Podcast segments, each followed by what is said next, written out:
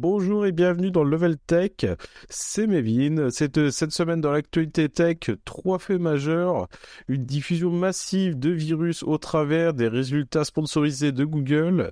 La de la plateforme de SVOD qui s'appelle Salto, c'était le Netflix à la française. Et enfin, le casque VR d'Apple qui se dévoile un petit peu plus. Pour commenter l'actualité cette semaine, je suis accompagné d'Edouard. Edouard, bonjour. Bien bonjour. Alors aujourd'hui, je vais commencer par vous parler, en effet, de la recrudescence des virus qui sont diffusés via les publicités directement intégrées aux recherches Google. Donc c'est pas nouveau, mais c'est un phénomène qu'on constate de plus en plus fréquemment chez les éditeurs de sécurité notamment. Il arrive souvent qu'on recherche dans Google le nom d'un logiciel qu'on veuille installer sur son ordinateur, que ce soit Chrome, Firefox, Telegram, WhatsApp, Discord. Et souvent, le premier résultat est une publicité qui a l'air d'être de confiance, avec une URL qui a l'air d'être de confiance, mais c'est un des moyens qui est souvent utilisé par les pirates pour euh, induire, euh, pour induire par erreur les utilisateurs et leur faire installer soit une version du logiciel qui est verrouillée, soit euh, rien du tout et directement installer un virus sur l'ordinateur. Le scénario est le suivant, lorsqu'on recherche le logiciel, on obtient des résultats et le premier lien est une publicité qui, qui a l'air tout à fait légitime.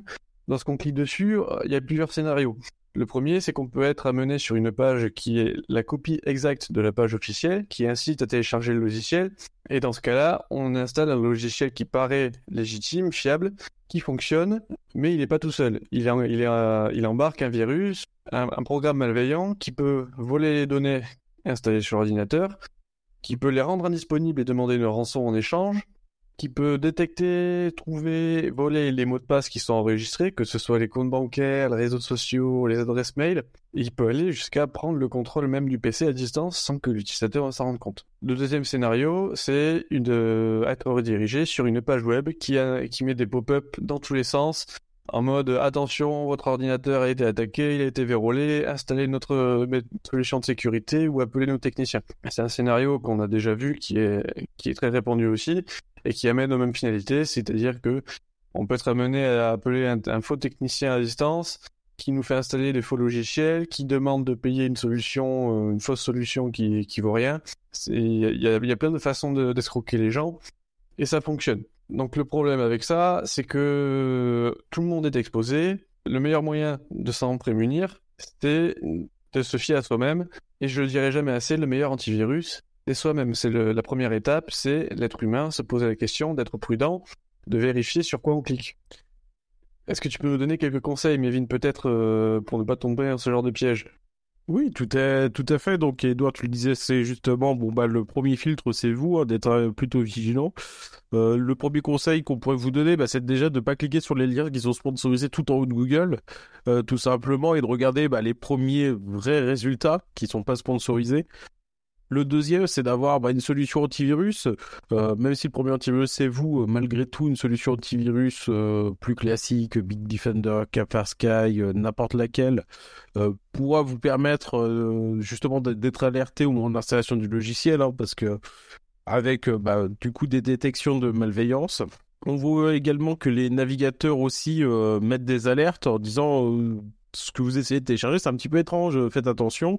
Donc euh, n'acceptez pas, euh, parce que restez prudent quand vous avez des alertes. Euh, bon, il peut y avoir des faux positifs, mais restez quand même vigilant et posez-vous toujours la question de là où vous l'installez. Et je pense que c'est à peu près les seuls conseils qu'on peut donner. C'est pour ça que c'est en fait cette attaque est aussi vicieuse finalement. Exactement, l'utilisateur est induit en erreur, il pense pouvoir faire confiance à un logiciel, et il s'avère que c'est pas le cas. À savoir que même les antivirus que tu conseilles maintenant sont capables d'analyser la navigation, de détecter les URL et l'affichage des pages pour prévenir l'utilisateur en amont que euh, la page qu'on consulte euh, comporte un risque. Donc voilà, faites très attention et après même un, point supplémentaire qu'on pourrait ajouter, et qui est peut-être pas forcément celui qui nous vient le plus à l'esprit, c'est sauvegarder vos données. Sauvegarder vos données sur un disque dur externe qui n'est pas relié à Internet.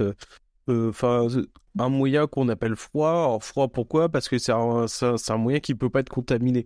Donc, euh, mais c'est très important. Euh, ça paraît bête, hein, mais sauvegardez vos, vos photos, tout ce qui vous tient vraiment à cœur, que vous que vous ayez peur de perdre en fait, finalement, que vous voulez pas perdre ça, ça vous évitera en cas, bah, malheureusement, si vous faites piéger, de perdre bah, toutes vos photos, etc., ou d'essayer, enfin, d'être plus tenté de de payer une rançon parce que bah vous voulez absolument récupérer les photos parce que c'est des photos qui vous tenaient vraiment à cœur. Donc sauvegarder vos données, c'est aussi un moyen de se protéger, euh, c'est de se dire bon bah au pire si je me fais avoir, mes données elles sont sauvegardées. Exactement. On va rajouter dans les indicateurs qu'on peut vérifier pour euh, faire en sorte de ne pas tomber dans tous les panneaux, c'est de vérifier là, dans la barre d'adresse que le site sur lequel on est est bien le site qu'on cherchait à la base. Il y a beaucoup de sites qui imitent qui, ou qui essayent d'imiter l'adresse du vrai site. Par exemple, on peut euh, vouloir aller sur Facebook et se retrouver sur Facebook avec un S à la fin ou Facebook avec un A à la place d'un O, des lettres qui se ressemblent et qui peuvent, qui se voient pas euh, du premier coup, qui peuvent être facilement trompeurs. À savoir aussi, euh, souvent les, gens qui qui sont pas très formés en cybersécurité vérifient le petit cadenas au début de l'adresse. Alors c'est une bonne chose à vérifier, mais néanmoins ce n'est plus une information fiable aujourd'hui puisque ce ne permet, ne permet d'assurer que la confidentialité de vos échanges entre vous, l'utilisateur, et le site, que le site soit légitime ou non. Donc aujourd'hui, c'est plus c'est un indicateur de confidentialité et pas forcément de sécurité vis-à-vis du site que vous consultez. Donc ce n'est plus un, c'est plus un, critère suffisant. En fait, votre échange peut très bien être sécurisé. Vous pouvez très bien, par exemple, je sais pas, faire une transaction en carte bancaire qui est sécurisée, mais sur un site pirate. enfin, maintenant, c'est une possibilité. C'est ça, exactement. Ce cadenas euh, empêche juste euh, l'interception de la communication entre vous et la machine euh, et le serveur. Très bien, on va pouvoir du coup enchaîner sur la deuxième actualité de la semaine. C'est une actualité, il y avait déjà des rumeurs depuis quelques mois, etc. Maintenant c'est enfin officiel, c'est la fin de la plateforme de SVOD Salto, qui se revendiquait un petit peu le Netflix à la française. C'était une plateforme qui avait été lancée il y a deux ans par le groupement TF1, M6 et France Télévisions, qui avait bah, justement pour but de se de diversifier euh, leurs activités et de pouvoir euh, bah, euh, avoir une part du marché sur sur la SVOD, donc tout ce qui est service de vidéo à la demande. ça fait quelques mois qu'on a bien compris que la plateforme n'allait pas bien, que TF1, M6 voulaient se retirer, France Télévisions n'avait plus forcément les moyens. Et là, du coup, c'est officiel. Euh, le 15 février, nous avons eu l'annonce euh, de la dissolution de Salto. Bon, on s'y prépare un petit peu parce que ça faisait déjà quelques temps qu'il n'était plus possible de s'abonner à la plateforme. Euh, tous nouveaux abonnements étaient bloqués. Alors, avant toute chose, si vous êtes abonné à la plateforme, parce qu'il y a quand même un, million d'abonnés, bon, si vous êtes abonné au mois, il n'y a pas de souci. Si vous êtes abonné du coup de manière annuelle, la cote-part entre la fermeture et la fin de votre abonnement vous sera remboursée. Alors ça, c'était pas sûr au départ, mais maintenant c'est confirmé. Et la plateforme, du coup, cessera toute activité le 27 mars 2023, donc euh, d'ici un mois et demi. Donc il vous reste en fait un mois et demi pour profiter de vos contenus. Edouard, c'est une, c'est un échec, euh, c'est une tentative, euh, c'était une bonne tentative, mais ça a raté. C'était, je pense que c'était une bonne tentative. Après, c'est peut-être une initiative qui arrivait un petit peu tard, euh, qui, est, qui arrivait un peu après Netflix et la concurrence. Donc, la plupart de, des consommateurs de ce contenu étaient déjà inscrits sur les plateformes et peut-être qu'ils n'avaient pas envie de rajouter un abonnement tous les mois. Après, c'était aussi un moyen qui permettait d'accéder à des contenus français qu'on ne retrouve pas forcément sur les autres plateformes. C'est dommage, après, c'est pas, pas surprenant, c'est un peu triste comme ça. C'est vrai que l'initiative était quand même louable hein, au départ. Bon, même s'il y a eu beaucoup de critiques, ça marchera jamais, etc. Et que là, malheureusement, l'histoire leur donne raison. Euh, bon, après, c'est vrai que du coup, le catalogue, ben, ils n'avaient pas la capacité d'un catalogue à Netflix. Mais bon, après, il faut aussi remettre les choses en perspective. Ils n'ont pas un budget à la Netflix, ils n'ont pas un budget à la Amazon Prime, ils n'ont pas un budget à la Disney. C'est ça, ça permettait aussi à des productions plus modestes d'avoir accès à un, public plus large que euh, une série télé euh, qui passe seulement sur une telle chaîne à telle heure ou que les qu'on va consulter en replay. C'était moyen d'accéder à un autre type de clientèle également. C'est ça, et malheureusement, là, cette, euh, ces, freins dans l'investissement, bah, ça a fait que bah, aussi toutes les chaînes ont du coup proposé du contenu du contenu en replay bah, sur leur plateforme. Euh, par exemple, on peut prendre euh, les séries télévisées euh, de TF1 qui étaient par exemple avec un épisode d'avance sur Salto, mais bon, bah fondamentalement, ça apportait pas grand chose parce que bah, juste si on les suivait à la télé, on les avait gratuitement, ça permettait au pire d'avoir du replay. Mais c'est vrai que bon, bah, ce catalogue, je pense, c'est ce qui a pêché aussi un petit peu. Plus après, si on regarde un petit peu dans le spectre de la, bon, de la, de la SVOD, un petit peu des abonnements payants, on a Canal Plus en face euh, du groupe Bolloré. Et en fait, on a Canal Plus en face qui propose quand même maintenant, euh, autant qu'au départ, ils étaient, euh, on a vu pas mal de spots pub, etc. Alors non, pas Netflix, etc. Alors qu'au final, maintenant, côté Canal, on retrouve des offres avec Canal, Netflix, Paramount, Disney. Tout, au, tout, tout. Bon, de toute façon, maintenant, ils l'ont racheté, donc c'est déjà aussi un petit peu plus simple. Mais bon, on a quand même un package complet. Euh, ils ont des offres moins de 26 ans où ce package il coûte 20 euros par mois. Donc euh, au final, bah si vous vouliez, enfin si vous étiez déjà abonné à plusieurs, euh, à plusieurs plateformes, bah c'est super, enfin c'est vraiment valable. Sachant qu'en plus ça être un abonnement Netflix avec deux écrans quand même, donc celui qui est intermédiaire. Donc c'est quand c'est quand même plutôt intéressant. Et après, si vous avez plus de 26 ans, c'est le double, ça doit être autour de 40 euros. Mais en fait, si on compte tous les prix des abonnements, bah, c'est pas si mal. Donc euh, peut-être que du coup, là, le grand gagnant de tout ça, c'est peut-être un peu Canal maintenant qu'il y a un gros boulevard en France. Euh. C'est vrai qu'ils avaient déjà une stratégie assez agressive, donc c'est c'est compliqué de lancer une nouvelle plateforme euh, quand on a un contender en face aussi aussi agressif avec des offres de prix assez bas, c'est un catalogue immense. en plus d'avoir tout ce que tu viens de citer, ils ont aussi plusieurs chaînes de sport. Donc c'est c'est facile pour quelqu'un qui a un abonnement chez Canal d'ajouter une option pour avoir plus de contenu plutôt que de, chercher une autre plateforme euh, qui démarre au final et qui a, beaucoup moins de contenu. on est d'accord, et en plus je l'oubliais, après il y a aussi Canal Plus Series, donc euh, ça fait quand même un gros gros gros catalogue euh, sur, sur Canal, donc et avec un abonnement qui au final, bah, si on cumule tous les prix des abonnements, il est plutôt, il est plutôt intéressant en fait cet abonnement c'est plutôt rentable. Même s'il était plus cher, les gens connaissaient pas forcément Salto, parce qu'il y a eu de la communication, certes, mais l'avantage qu'a Canal+, c'est que il est déjà implémenté dans la plupart des offres euh, fibres, des, des offres familiales euh, de télévision, quand on prend un abonnement euh, chez les opérateurs, par exemple. C'est une option qu'on a.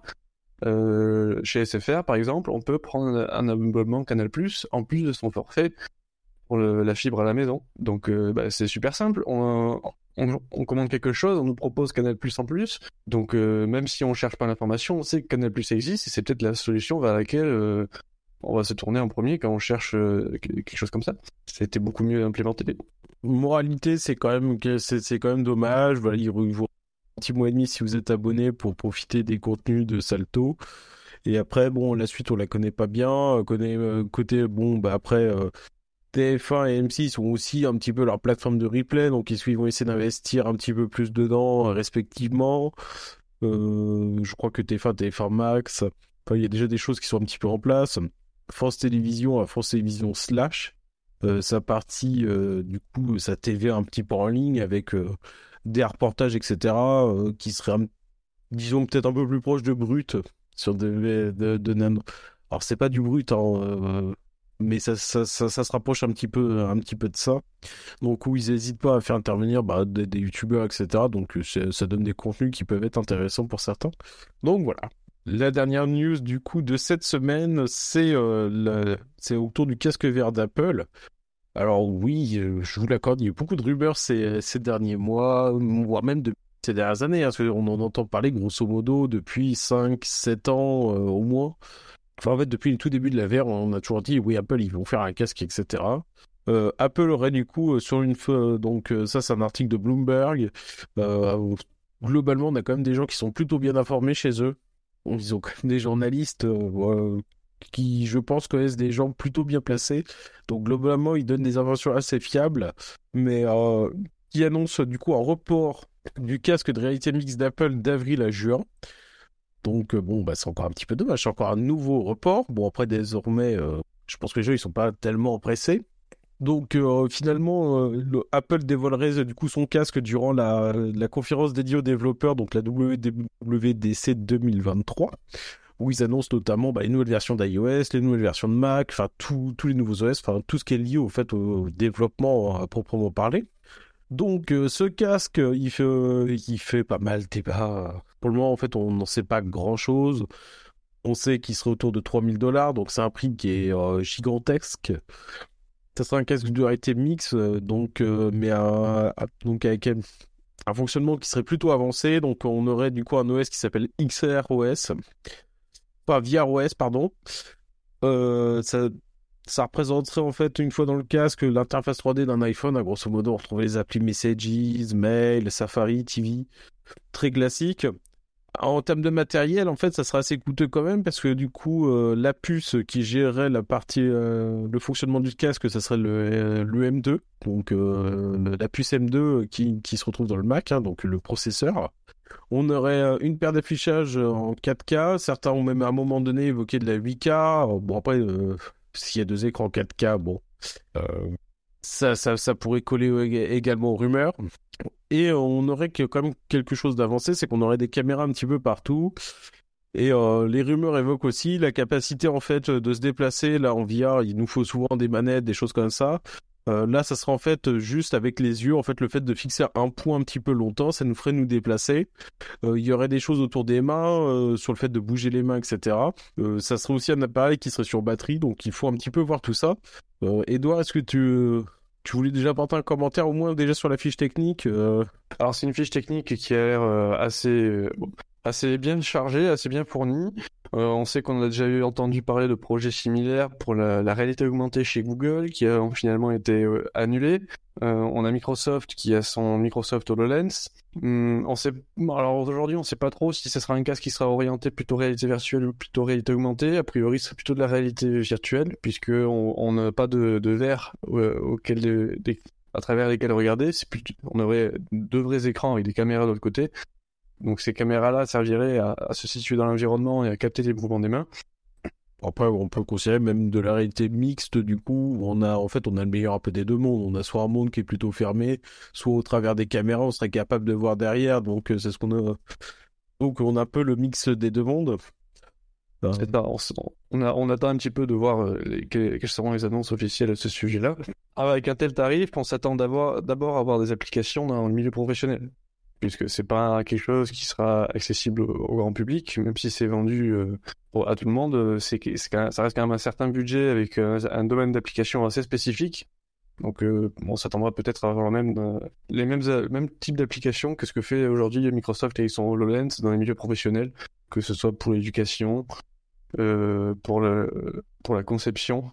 C'est justement ce que j'imagine de toute manière le casque porterait euh, vraisemblablement la mention pro. Bon, ok, euh, dans les dernières années, ça n'a pas toujours été forcément un gage de professionnalisme.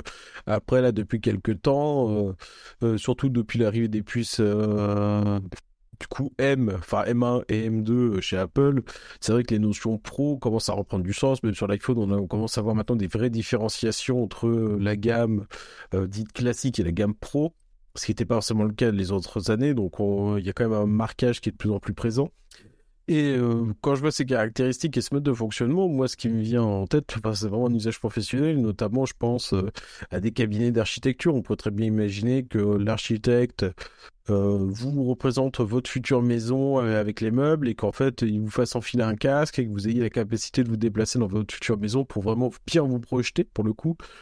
Enfin, c'est ce type d'application que je vois et pas du tout en fait des applications dites grand public, euh, que ce soit du jeu. Alors je pense que toute mère Apple et le jeu, on est très loin, mais je pense que c'est vraiment ça qui est visé. Donc euh, après le prix est élevé, oui, mais il faut voir, faudra voir une fois sorti euh, quel marché veut vraiment adresser Apple.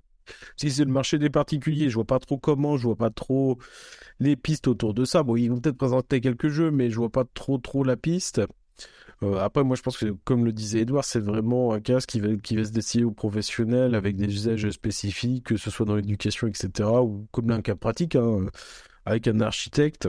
On avait vu aussi des exemples euh, sur le salon Microsoft où ils faisaient des démonstrations avec le, HoloLens pour la manutention, euh, la formation des, en électricité, pour faire des s'entraîner à même en mécanique, s'entraîner à manipuler, à comprendre comment fonctionne telle pièce, tel système, euh, de façon, euh, virtuelle avant de le faire euh, de façon, réelle. Bah, j'avais aussi eu la chance de participer au, salon du Bourget. Donc oui, avec le Covid, ça remonte un petit peu quand même. mais euh, à une démonstration par un équipementier aéronautique où il nous, il nous fait enfiler le casque. En fait, c'était une formation.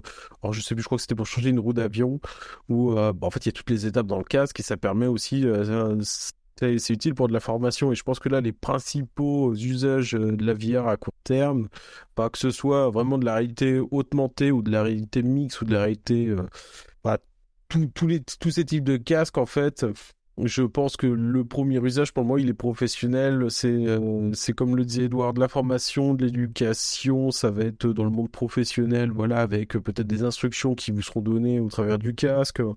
Dans l'industrie, la santé, dans les consultations à distance, même on peut voir des, scénarios euh, à l'infini. Pour le moment, je vois pas trop trop euh, l'usage de ces casques dans un monde plus, on va, on va dire, plus commun, euh, plus dans notre, dans notre quotidien. Après, peut-être que, bah, je sais pas, dans quelques années, s'il y a vraiment un boom du métavers, et des divers métaverses, peut-être que là, ça sera pertinent qu'on ait des casques à la maison. Pour le moment, bon, l'application domestique, on va dire, est encore un peu limitée, même si euh, maintenant, euh, fait, notamment Facebook avec euh, Oculus et les MetaQuest, etc., a quand même proposé des casques un petit peu sympas, pas trop chers, qui permettent de jouer à quelques jeux et qui ont quelques applications, mais ça reste encore à la marge. On voit notamment aussi dans un autre registre PlayStation qui va qui veut revenir avec une deuxième itération de son casque VR mais on sent que tout ça, c'est encore un petit peu timide euh, sur le jeu vidéo. Ça a quand même du mal à faire sa place. C'est ça. Quand, c'est sorti il y a quelques années, tout le monde disait oh, ça va être la révolution, on va en voir partout, c'est formidable. Ah oui, c'est formidable, mais on n'en voit pas encore dans tous les salons non plus. Donc euh, c'est un marché qui est quand même euh, assez timide. Bah, ce qui s'explique aussi par le coût des technologies, enfin le coût des technologies qui était élevé. Donc bon, bah, avec le temps, ça finit toujours par, par avoir des, par baisser avec des coûts moindres.